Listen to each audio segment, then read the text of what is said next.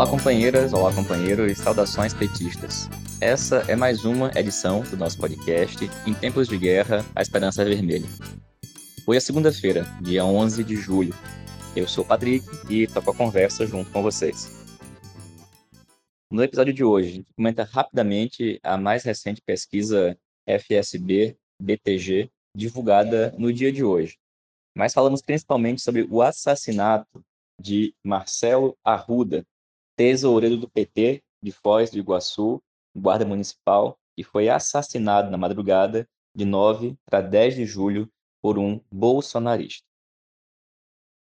E pessoal, a gente começa a edição de hoje aqui do podcast falando do covarde e brutal assassinato do companheiro Marcelo Arruda, que era tesoureiro do PT na cidade de Foz do Iguaçu, guarda municipal, e que foi assassinado no dia do seu aniversário, durante a sua festa de 50 anos, na frente de seus amigos e familiares.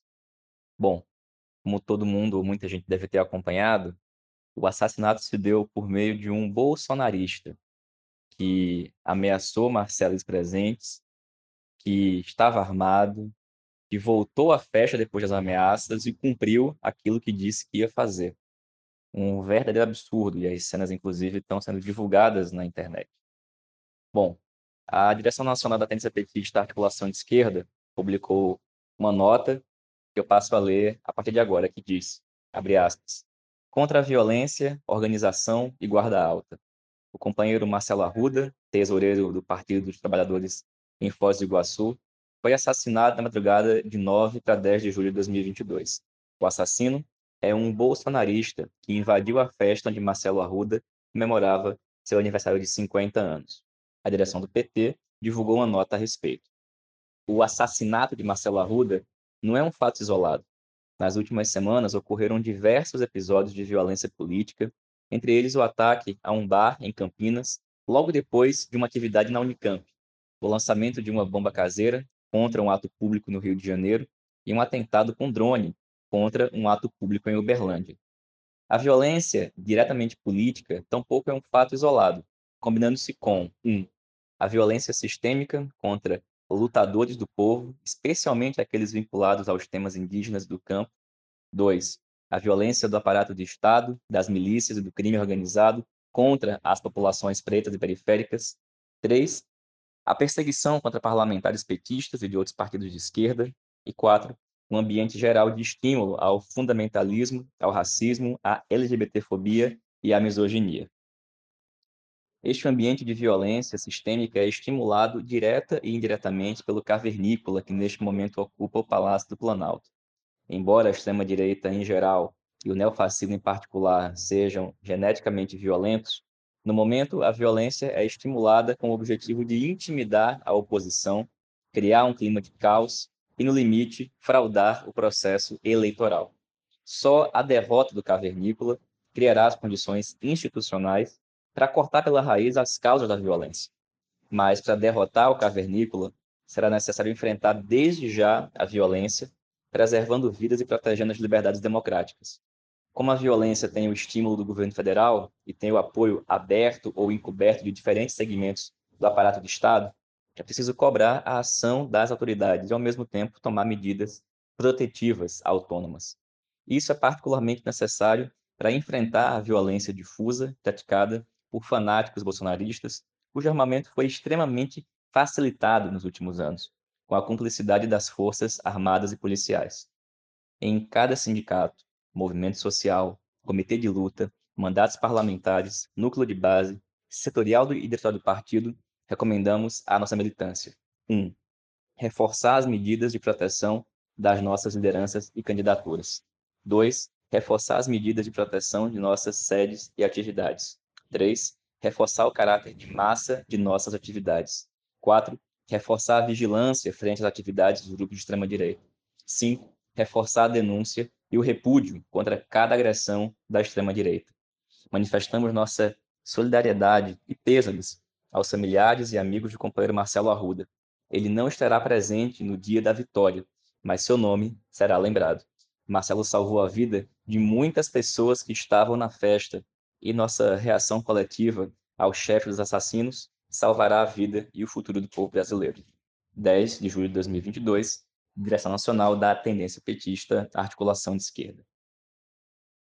Bom, gente, ao longo do dia de hoje, tiveram diversas manifestações, notas do PT, dos partidos de esquerda, dos movimentos sociais, diversos diretórios municipais do partido do país inteiro estão se manifestando, e é muito importante que isso continue.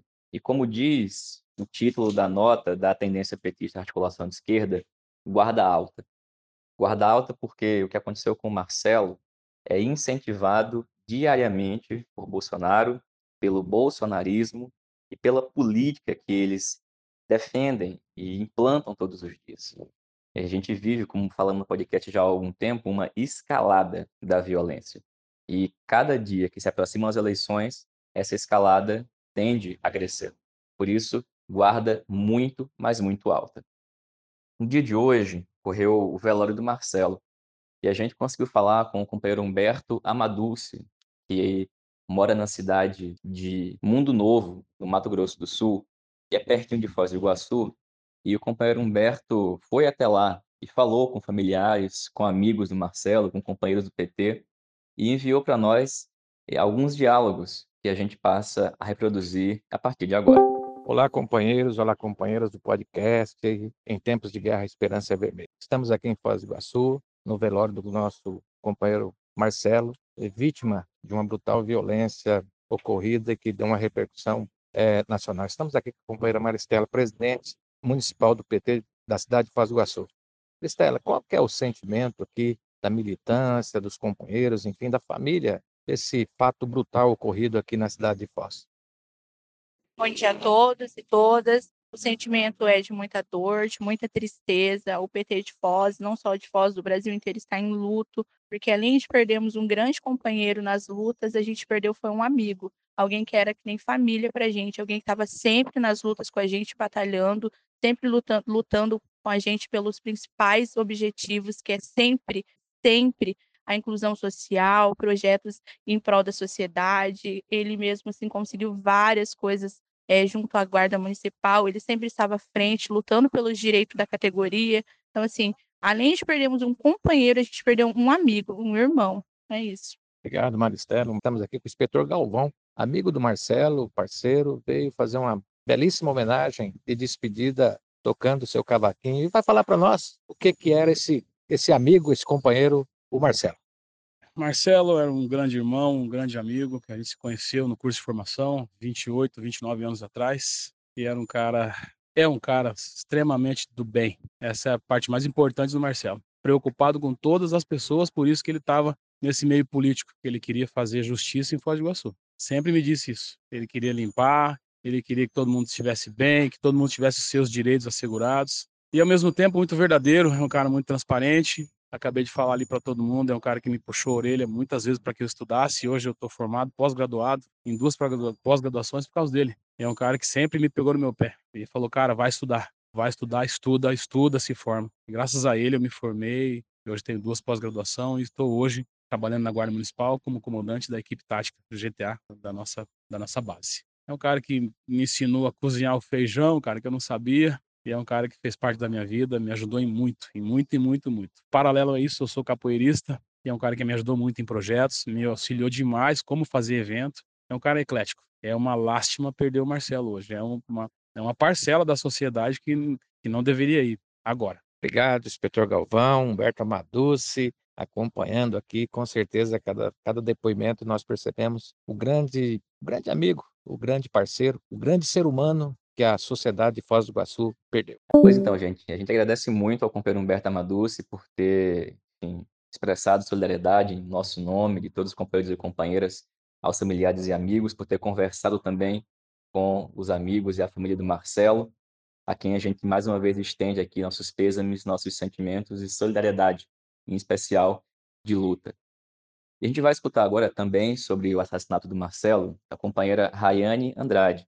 A Rayane coordena o setorial de direitos humanos do PT do Rio Grande do Norte e também falou com a gente sobre esse assunto. Olá, ouvintes do podcast A Esperança Vermelha. Quem fala é Raine Andrade, eu sou advogada popular, Sou professora e coordeno o setorial de Direitos Humanos do PT do Rio Grande do Norte. Estou na tarefa de ser pré-candidata estadual pela nossa tendência aqui no estado. Gente, eu vou comentar rapidamente esse assassinato político que nos tirou Marcelo. Nosso companheiro tombou por conta do ódio bolsonarista. O silêncio das ruas, pelo menos por enquanto, diz muito sobre a nossa dificuldade de organizar a raiva que a gente está atravessando desde o processo né, do golpe contra a presidenta Dilma, que se aprofunda com a eleição de Bolsonaro e que sustenta uma ideologia política que quer nos exterminar. Tem algo que me provoca muito, Patrick, que é o sentido de dar consequência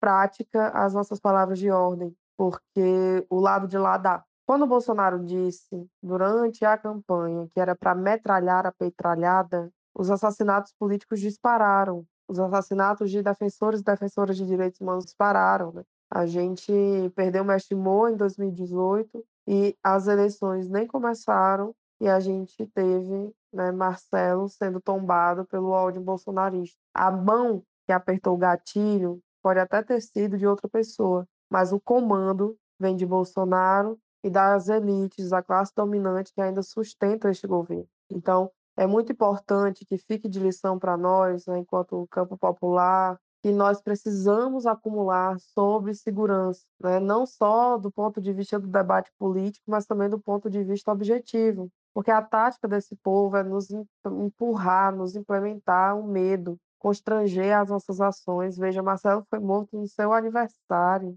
né, que é uma atitude espontânea do povo e demonstrar seu apoio político a Lula nesse momento de celebração da vida. Então é muito simbólico que nesse ato, né, que nesse gesto, a gente tenha perdido Marcelo, e mais simbólico ainda é que seu assassino, né, a, identidade sobre sua morte tenha sido falseada pela própria estrutura oficial do Estado, né?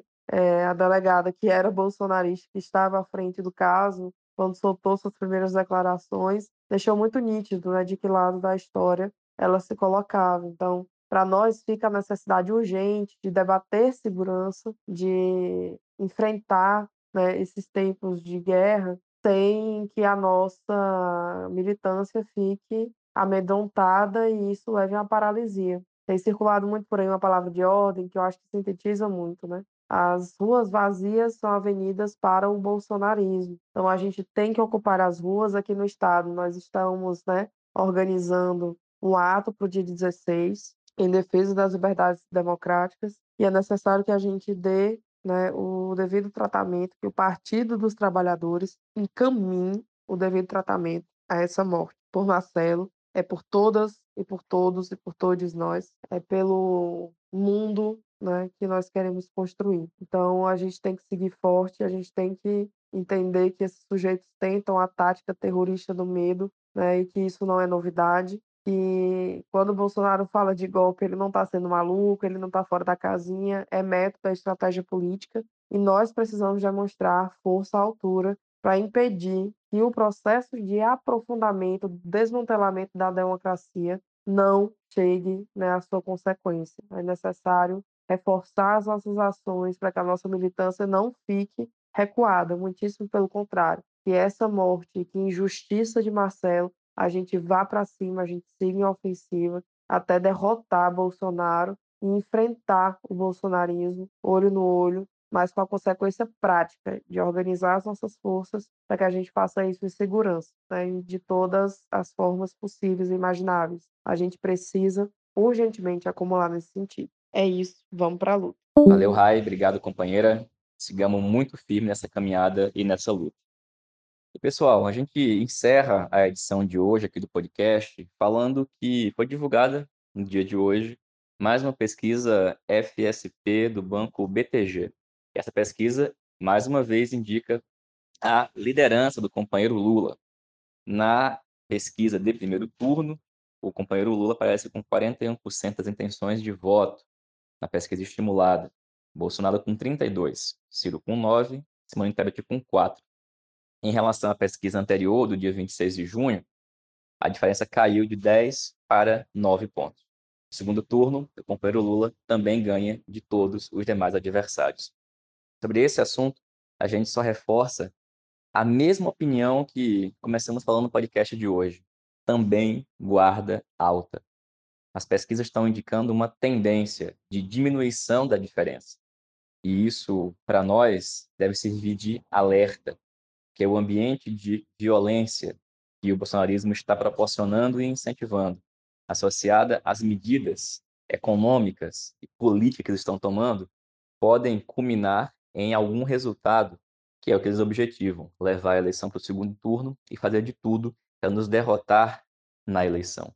E se não derrotar na eleição, impedir a posse e impedir o governo. Por isso, terminamos a edição de hoje falando Marcelo Arruda presente, viva a sua luta, sigamos muito firmes nessa caminhada.